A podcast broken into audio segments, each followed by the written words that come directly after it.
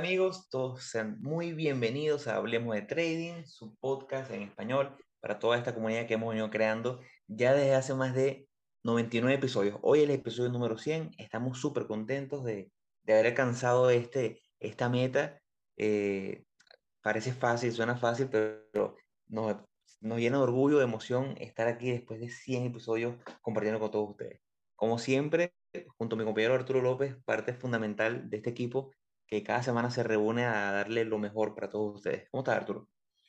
Eh, ¿cómo estás, José? Eh, yo estoy muy bien, muy emocionado con, con los 100 episodios porque así como, como tú lo dices, suena quizás eh, fácil, pero pensar 100 episodios es dos años con un proyecto que, que, que ha sido, bueno, a mí, a mí siempre me gusta y yo creo que esto mientras, mientras tengamos cosas que compartirles y enseñarles, siempre vamos a estar eh, haciéndolo, porque esto para nosotros es, es terapia, es, es, enseñanza, es aprendizaje, es, es muy bueno el, este, este tema. Así que bastante emocionado.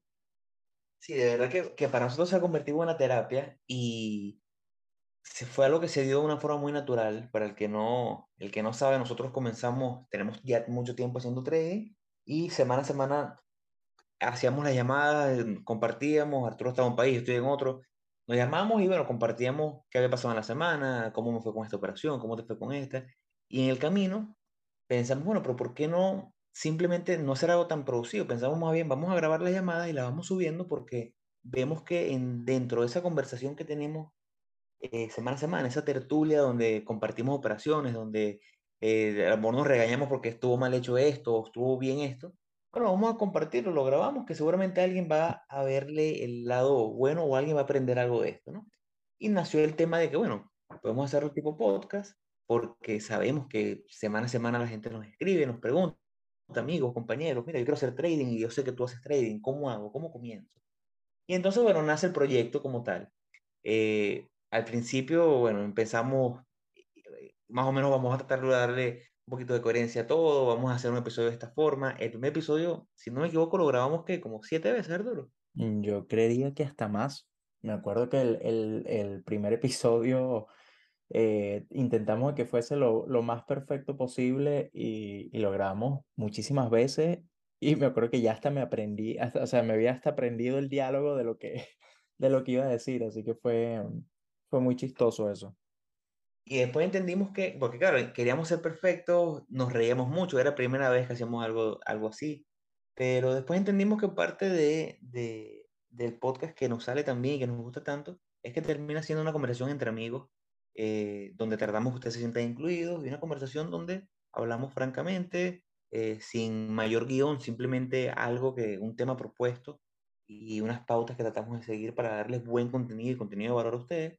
Pero bueno, en el camino ese podcast, ese proyecto que, que, inició totalmente orgánico, se ha convertido en una terapia semanal que, que nos une, que nos ha ayudado muchísimo y, y, también queremos agradecer eso, ¿no? Que aparte del apoyo que ha significado para nosotros los mensajes de ustedes. Yo recuerdo, no sé si tú recuerdas, creo que el primer mensaje que recibimos por, por, por correo electrónico fue un mensaje de agradecimiento de un, de un suscriptor en Costa Rica, si no me equivoco.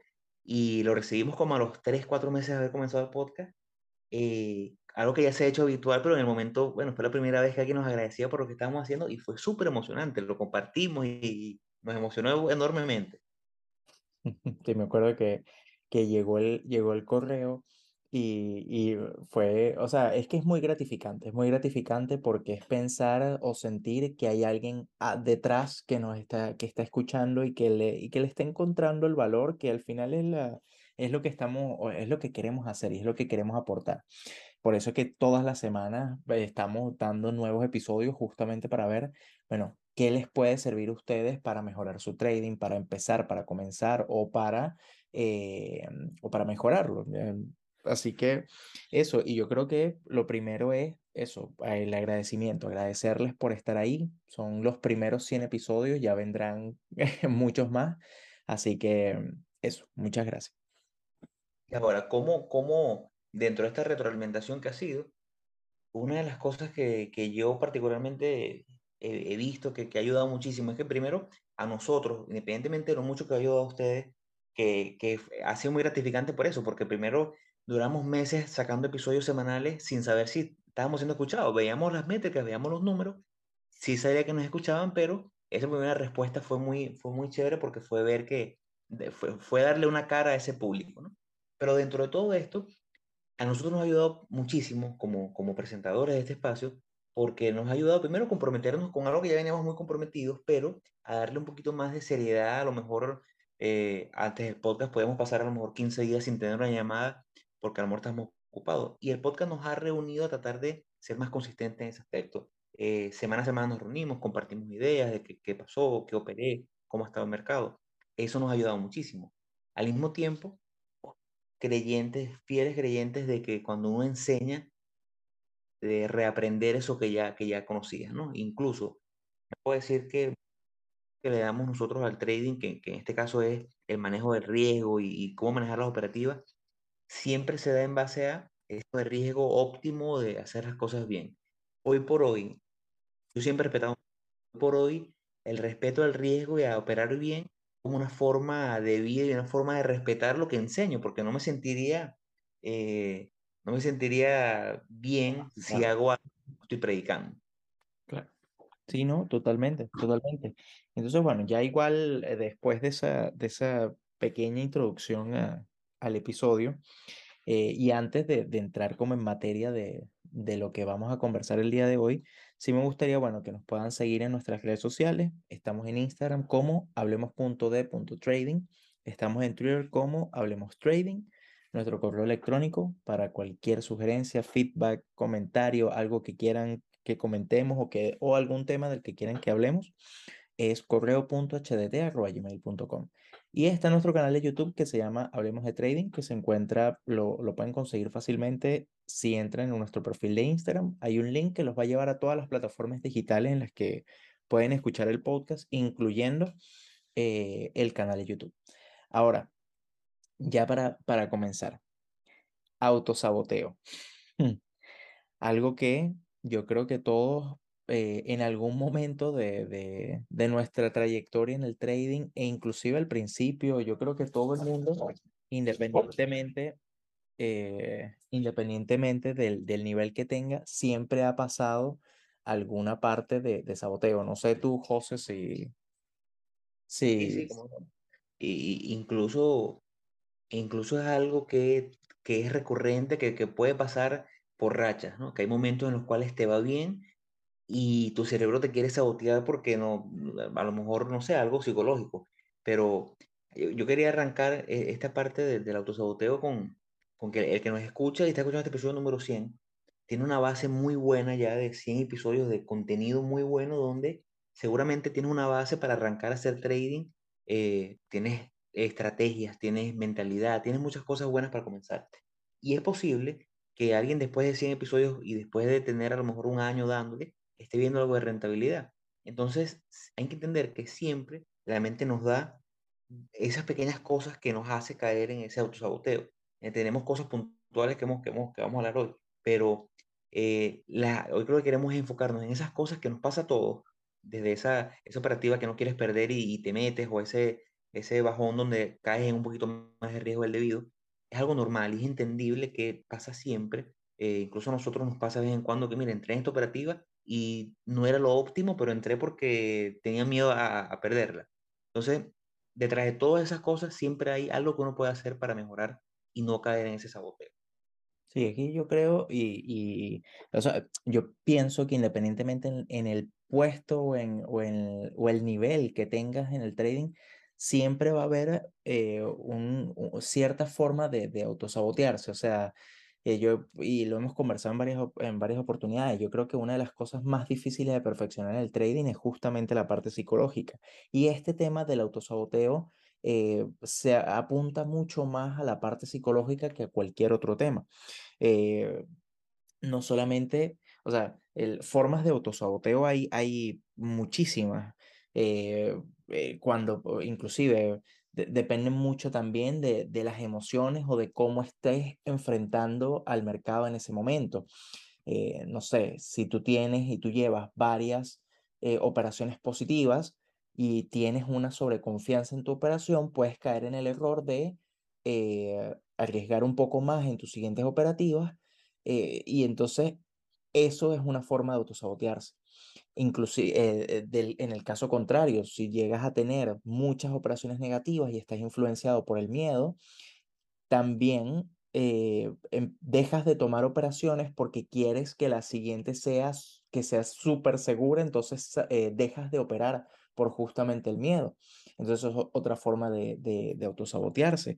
Lo mismo que estabas comentando ahorita, José, de, bueno, tomaste una operación muy tarde, entraste en una operación muy tarde por miedo a perder la operación, es un autosaboteo. Eh, si entraste muy antes porque tienes miedo también, es que al final, se, al, final el miedo es uno de, los de los factores que yo creo que te, eh, o sea, te haces, eh, te sabotea mucho más la, tu, tu operativa.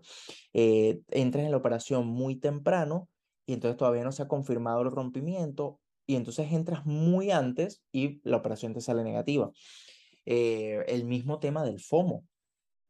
bueno, que es esto mismo de lo que, de lo que venimos hablando. Entonces, el, lo, lo, que queremos con este episodio es justamente, bueno, ver eh, algunas de estas, de, todas, o sea, de, todas estas formas de, de, autosaboteo, eh, que al final se, se define, o sea, se, que prácticamente todas eh, son como rompimientos de tu plan de trading o falta de un, de un plan de trading. Creo que ahorita está, está, ahorita puede estar mucha gente sufriendo de eso, autosaboteándose, porque venimos de un mercado muy difícil, un mercado de seis meses muy complicado, donde en las últimas semanas hemos visto cómo eh, a lo mejor se han creado algunas bases, como el que opera eh, rompimientos, era bueno, se han creado algunas bases, quiero entrar. Entonces, pueden pasar dos cosas. Puedes estar entrando en operativas que no están ahí todavía, simplemente porque estás desesperado porque tu plan de trading, si lo has llevado a cabo, no te ha dado señales en las últimas dos, tres semanas o en los últimos dos, tres meses. Entonces estás desesperado por entrar porque muchas veces creemos que la rentabilidad es estar en operar todos los días, toda la semana, y eso es un grave error.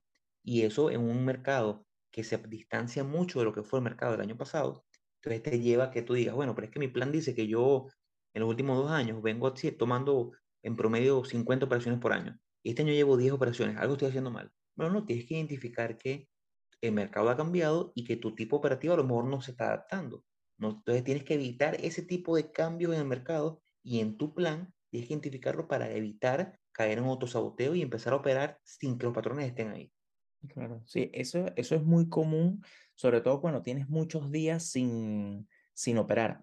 Eh, yo, yo, eh, lo que pasa es que todos los que hemos hablado, todos los he sufrido yo, o sea, a mí todos me han, eh, me han ocurrido, pero poco a poco me ha pasado en muchas menos oportunidades. pero yo creo que este tema del, o sea, es que si tienes muchos días sin operar porque no ves patrones o no ves eh, o sea, indicaciones de tu plan de trading, el, empiezas a ver cosas donde no las hay, porque estás buscando una excusa para operar.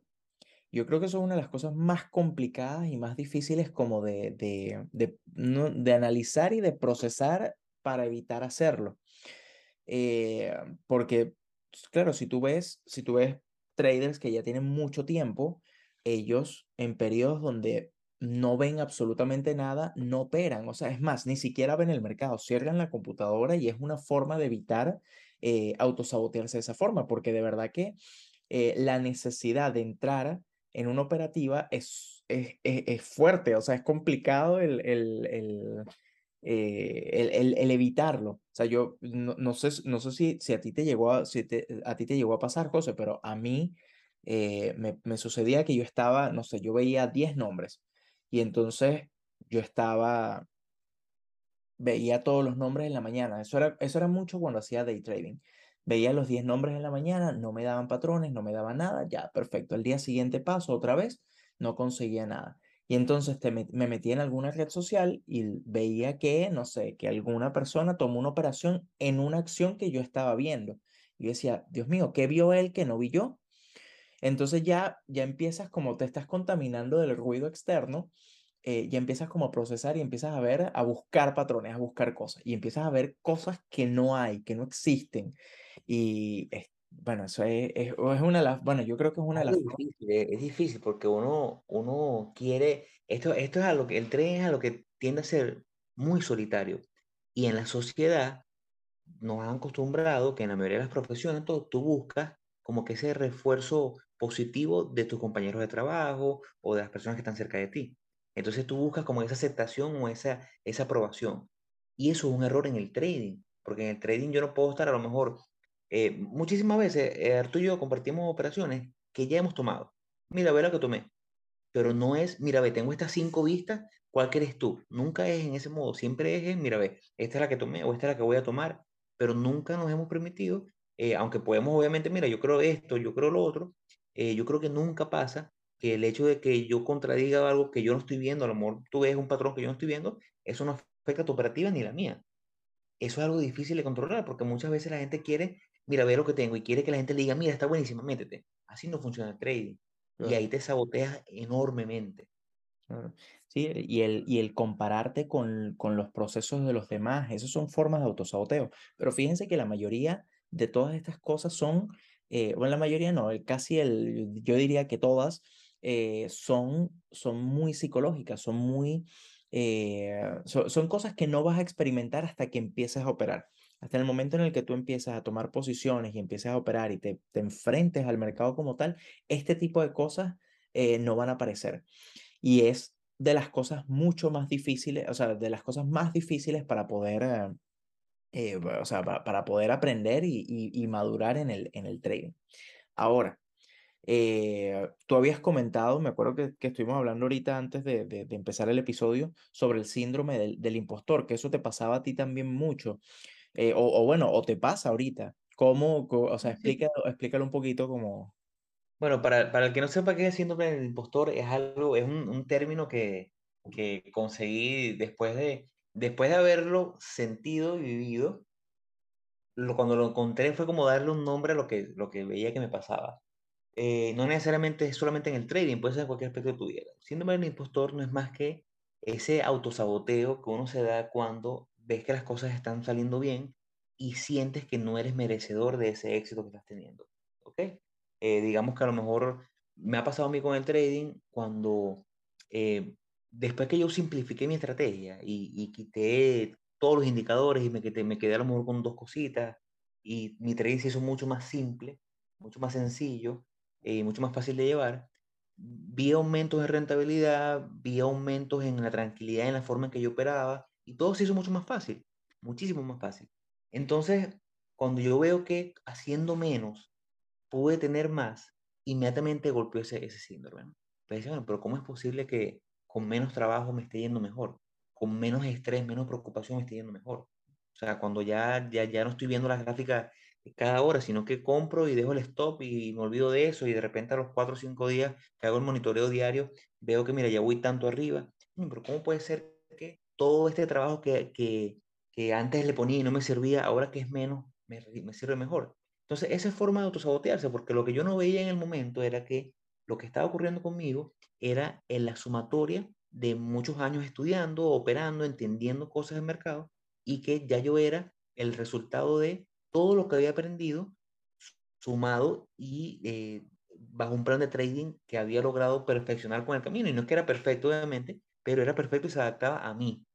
Entonces, yo creo que eso es lo que nos pasa bastante. Me ha pasado en otros aspectos de mi vida donde a veces siento que, que bueno, que, que, gracias a Dios me está yendo muy bien. Y bueno, pero ¿por qué a mí y no a otras personas? Pero bueno, hay que entender que a lo mejor tú hiciste algo en el camino que muchas otras personas no hicieron. O a lo mejor esas personas que no les ha tocado esa suerte, por así decirlo, es simplemente porque, bueno, se está construyendo su camino y eventualmente llegarán a ese punto. No sé si, si se entiende. Sí, sí, perfectamente. Y yo creo que eso es algo que nos pasa no solamente en el trading, lo que pasa es que lo estamos enfocando, o sea, la parte del trading, pero nos pasa en muchas cosas de, de nuestra vida y es, y es cuestión de analizarlo un poco y hacer como esa eh, introspectiva y decir así como, ah, mira, esto en qué, en qué cosas de mi vida me está sucediendo. Y te vas a dar cuenta de que es mucho más común de lo, de lo que piensas. Es como no creerte, o sea, no creerte suficiente. Creo que yo sería como la, la mejor forma de explicarlo, pero es, es, justamente eso, de, decir, em, ojo, y, yo, o sea, yo, yo no he sufrido tanto de eso en el, en el tema del trading, em, pero yo sí siento que yo he mejorado mucho desde que yo empecé hasta ahora Y yo creo que el, o sea, la, obviamente, o sea, obviamente mejorado, pero me refiero de, de el cambio tan grande que yo he hecho desde que yo empecé hasta lo que soy hoy en el trading. Agradezco mucho el, el, el tema, pero yo sí, o sea, yo sí me creo que puedo hacerlo y que lo, lo o sea, y que, y que puedo continuar con esto y que puedo, y que puedo más. Eh, pero es muy común esa forma de, de, de autosabotearse. Ahora, ya pasando a la otra parte. Pero ve, que quería hacer un cierre con ese tema. ¿Sabes que Cuando también lo he sentido, cuando hablamos por lo menos del episodio donde hablamos de que el 90%, 90 de los traders pierde, y entonces tú ves ese, ese contenido en internet y ves que mucha gente lo intenta y enseguida se sale porque no puede, o hay gente que dura dos años y se da cuenta que no puede y se sale, y digo, bueno, pero ¿será que lo mío era suerte? ¿Por, por qué esta gente no y yo sí? Pero es eso, es entender que es entenderse y aceptar que sí es posible y que uno sí lo está haciendo. Eh, y cuando tienes pérdidas consecutivas, también pasa eso mucho, de que empiezas a tener pérdidas consecutivas y dices así como, no, yo no sirvo para esto. O sea, es como eh, que, que... Ajá, yo sabía que no servía para esto. Claro, entonces es como, eh, y, y, el, y el, como el diálogo o la conversación que tú tienes contigo mismo es muy importante porque es lo que le estás diciendo, lo que te estás diciendo a ti mismo. Entonces, eh, eh, es, es complicado. Pero, ajá, ¿cómo hacemos nosotros para evitar este, este autosaboteo?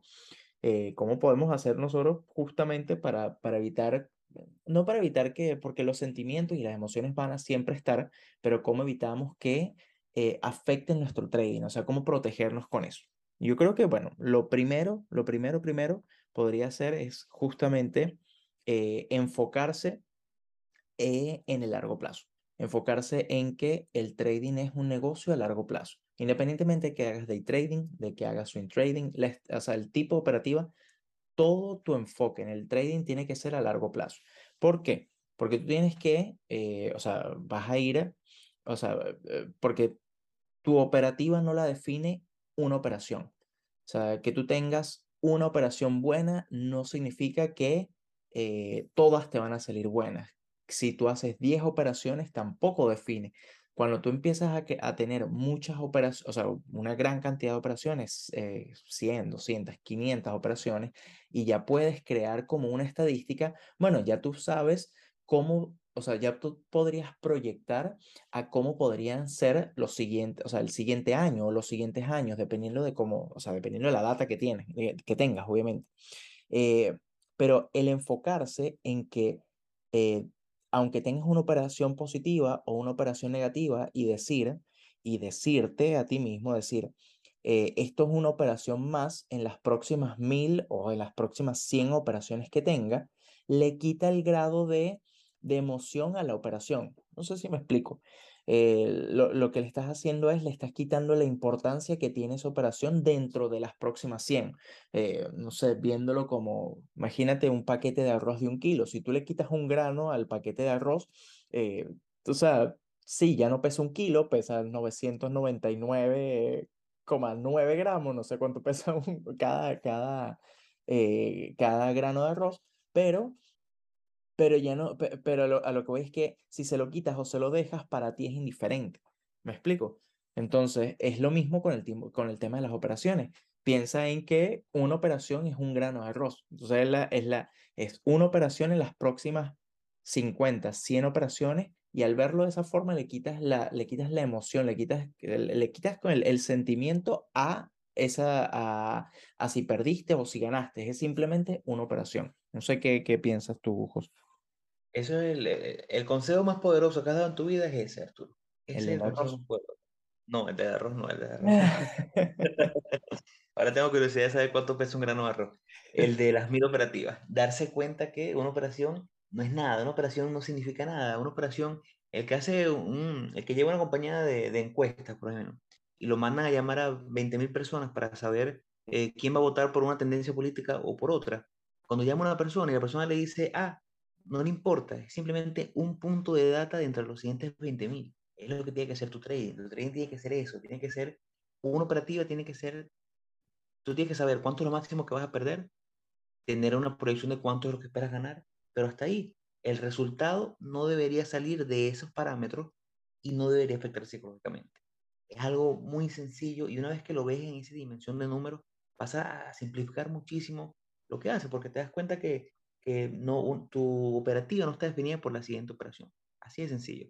Y es algo que muchas veces nos cuesta porque tú dices, bueno, pero es que tú quieres ser el mejor. Mira, ahí hay una, un tweet que puso una vez Mark Minervini, donde decía, imagínate que tú tienes, logras un sistema en el cual una moneda, cara o sello, cada vez que salga cara, te pague dos y cada vez que, que salga sello, pierdas uno.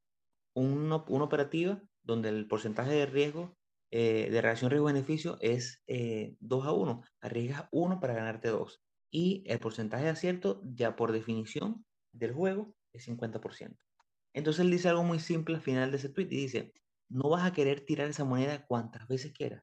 No vas a querer lanzarla mil veces en una hora si es posible.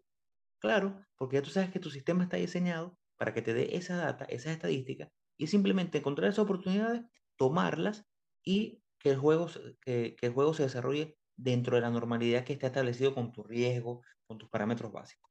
Es así de sencillo. No importa, no te vas a hacer algo con una operativa, eso no existe. Lo que existe es que después de mil operativas puedas tener un retorno positivo. Sí, o sea, yo totalmente de acuerdo. Y, y esa es la forma, esa es la forma en la que, en la que hay que, eh, o sea, en la que hay que pensar, o sea, y, y, ojo, y tener, o sea, cambiar la mentalidad de forma tal de, de pensarlo de esta forma, eh, es complicado, es difícil y, lleva tiempo porque uno se enfoca mucho eh, en cuánto dinero estás haciendo Después pasas a pensar en cuánto porcentaje estoy haciendo y después simplemente es, estoy siguiendo mi plan de trading. Sí, ah, perfecto, voy bien. o sea, como que ah, terminas pensando de esa forma mientras tú cumples y a eso, y a eso vamos al, al segundo punto. El segundo punto para evitar el autosaboteo es cumplir, a, o sea, primero crear un plan de trading y no solamente crearlo, sino seguirlo a cabalidad, porque lo difícil no es tanto hacerlo, sino realmente lo, complicado, lo difícil está en, en seguirlo, en tener la disciplina para poder, eh, para poder seguirlo. Entonces, eh, esa es otra de, de las formas de evitar el autosaboteo. Richard Dennis. Richard Dennis decía, yo puedo publicar mi sistema de trading en el New York Times y la gente no se va a hacer rica como yo, porque la gente no tiene la disciplina para seguir el plan. Sí, sí, sí. Y, y es que eh, ah, muchas veces, el, o sea, muchas veces pasa que la gente está interesada en saber cuál es tu estrategia, en saber cómo es que tú operas. Y mire, y yo soy un libro abierto, yo no tengo ningún problema en explicarle a la gente específicamente qué es lo que veo y todo el tema, porque no, no tengo ningún problema con eso. Eh, sobre todo porque más bien van a pensar que es mentira, que, que quizás es tan sencillo como, como... Algo oculta, algo oculta. Claro, como que algo estoy ocultando. Y realmente todo el tema está en, en la otra parte que no se ve, en tener la, eh, o sea, tener la fuerza de voluntad para mantener la operación, para respetar tu stop loss, para vender cuando tenga que vender, ajustar el stop loss, o sea, toda la parte que hay detrás de, eh, aparte de saber eh, en dónde voy a entrar y salir, o sea, y ahí es donde, donde Richard Dennis, yo, o sea, lo que pasa es que si uno está empezando, uno escucha esto y uno piensa, o sea, si uno está empezando en el trading, uno escucha esto y uno dice, mira, eh, deja de mentirme, o sea, yo lo que necesito es, tener un, una estrategia perfecta y, y, listo. Y la verdad que te puedes copiar la estrategia de, que, de quien tú quieras, pero si no, si no tienes la, la o sea, si, si no tienes la parte psicológica eh, muy desarrollada, o sea, muy desarrollada no, sino si no has conseguido controlar un poco las, las emociones, con, no, te, no te conoces lo suficiente, eh, vas a, o sea, igualmente vas a perder. O sea, es, e, es, muy complicado porque te vas... vas a Yo creo que las cosas son sencillas y la disciplina es lo difícil porque vámonos a, a, otro ámbito para que la gente no vea que solamente el trading. Vamos a suponer que quieres perder peso. Bueno, tienes que una dieta balanceada, ir al gimnasio. Es algo súper sencillo y, suena tan sencillo que dice, no, pero es que debe haber algo más. Es eso, pero la cuestión es que no, no se tiene la disciplina de seguir el plan alimenticio a cabalidad, de ir todos los días al gimnasio, y eso es donde radica. Entonces, al final vemos que más allá de las herramientas, la psicología es lo, es lo, lo que prevalece ante todo. Sin psicología no hay nada. Sí, sí así mismo. Y, y, es, y, y por, eso, por eso está la, la recomendación de agarrar, escribir un plan de trading tenerlo, aprendértelo de memoria desde el principio a fin y nunca, o sea, y, y no, y, cumplirlo a cabalidad, tener siempre la disciplina de, de seguirlo a cabalidad. Ahora, el tercer punto va muy de la mano con el tema de la disciplina y, lo quisimos colocar como un punto aparte porque no solamente tienes que tener disciplina eh, para cumplir tu plan de trading, sino es disciplina para aprender, disciplina para estudiar. Eh, hay muchas cosas del trading que son muy, eh, o sea, son, son fastidiosas de hacer y, o sea, como por ejemplo, llenar el diario de trading, actualizar cosas, preparar la semana. Hay cosas que son, son tediosas, esa es la palabra, no es que sean fastidiosas, sino son tediosas realmente. El, pero es algo que hay que hacer. Uno se tiene que preparar, uno tiene que estudiar, uno tiene que aprender y aparte uno tiene que mantener esa firmeza de eh, todos los fines de semana, preparar tu semana, tener actualizado eh, tu, tu, bitácora, tener actualizado tus operaciones, actualizar tus stop loss eh, y para eso hay que tener disciplina y hay que desarrollar disciplina. Y eso va muy de la mano eh, entre la pasión que le puedas tener al trading, ¿verdad? Y también el crearte el hábito. Porque en el momento en el que a mí, a mí realmente, y, lo, yo hablo por mí, a mí la preparación de la semana, a mí me aburre hacerlo. O sea, a mí no me gusta estar analizando los índices, por ejemplo, buscando los calendarios económicos. A mí ese tipo de cosas no, o sea, eh, a mí me gusta operar, a mí me encanta operar y me encanta ver el precio, el movimiento y me encanta sacarme teorías en mi cabeza de, lo que está sucediendo. Eh, o sea, de, lo que está sucediendo, del, movimiento, de los escenarios y eso. Eh, pero en el momento en el que yo me siento en la computadora y yo empiezo a ver, ajá, el estándar en por qué está haciendo. Y entonces empiezo, porque yo todo lo anoto, yo lo escribo porque es mi forma de, de, de entenderlo. Eh, ese tipo de cosas para mí se me hacen tediosas, pero yo ya lo creé como una rutina, ya yo lo creé como un hábito y como también está dentro de mi plan de trading, si yo no hago la preparación de la semana, yo no puedo operar durante la semana. Entonces, eh, o sea, fíjense lo importante que es que eh, mantener esa disciplina es lo que me hace seguir operando semana a semana. Sí, sí me explico, no sé, no sé si, si se entiende, José. Y eso es, eso es clave, porque ve que lo hemos compartido aquí, que parte de nuestra disciplina está en que nosotros desarrollamos un, un watchlist en la semana, los fines de semana, que como tú dices, es la parte menos... Mira, hay un trader que no estaba tratando de buscar el nombre, no lo conseguí, que una vez compartido que dijo que el trabajo del trader profesional comienza a las 4 y 1 de la tarde. No es durante, el, para que haces por lo menos, no es durante la sesión como tal. El trabajo realmente termina una vez que cierra el mercado, porque tienes que actualizar tu bitácora, tienes que ver los números, tienes que ver si cerraste, bueno, que cuánto terminé ganando, cuánto terminé perdiendo, actualizar toda esa data que, que es indispensable o los fines de semana que el mercado está cerrado, es la tarea de buscar, revisar los índices, buscar eh, hacer tu, tu scan de las acciones. Entonces ahí está el trabajo un poco más tedioso. Incluso yo, yo me atrevo a decir que así como tú dices, a ti te aburre esa parte, a mí también, eh, la parte que a mí me cuesta más es la parte de la bitácora. Es algo que siempre al final termino como que, bueno, me cuesta un poquito más. Siempre he pensado, bueno, en lo que crezca eh, mi portafolio, quiero contratar a una persona que se encargue de llevarme las estadísticas porque es algo, es la parte más tediosa, pero es parte del trabajo. Pero uno tiene que enamorarse del proceso para que al final del día se te haga mucho más llevadero. Esa es una de las claves que tenemos nosotros eh, cuando en el tema de, de, cómo operamos. Nosotros creamos un watchlist que pueden ser dos nombres o pueden ser 12 nombres el fin de semana. Y si ese watchlist no fue creado y si yo tengo mi, mi, mi semana operativa, se va a regir por esos números, por esos nombres si digamos en la semana a lo mejor alguien me dice, mira, viste AMD, y AMD no está dentro de mi watchlist, yo sencillamente no puedo operar AMD, porque es una forma de evitar el FOMO, es evitar, es evitar entrar en algo que no estudié previamente, y así me mantengo yo tranquilo. Solamente entro en lo que ya yo estudié, en lo que yo tengo una entrada predefinida si llega a ese nivel. De esa forma, creas esa disciplina y te mantienes dentro de los parámetros. Entonces, como todo, como todo en la vida que, que vale la pena, es importante desarrollar esa disciplina, porque la disciplina, la, la, motivación, bueno, a lo mejor escuchas este audio y te digo, mira, ve, sí, sí puedes hacer dinero eh, y te motivas, ¿no? Y, y, quieres hacerlo, y estás emocionado. Esa, esa eh, emocionalidad que da el trading a veces puede servir de mucho, pero sin la disciplina y sin la constancia no logras nada. Y funciona para todo en la vida.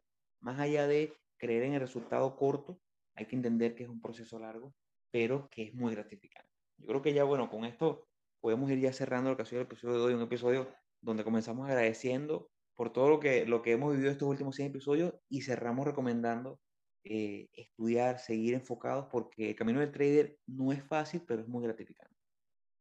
Así mismo, así mismo. Así que bueno, eh, no me quiero despedir sin antes invitarlos a que nuevamente nos sigan en nuestras redes sociales. Estamos en Instagram como hablemos.de.trading, estamos en Twitter como hablemos trading.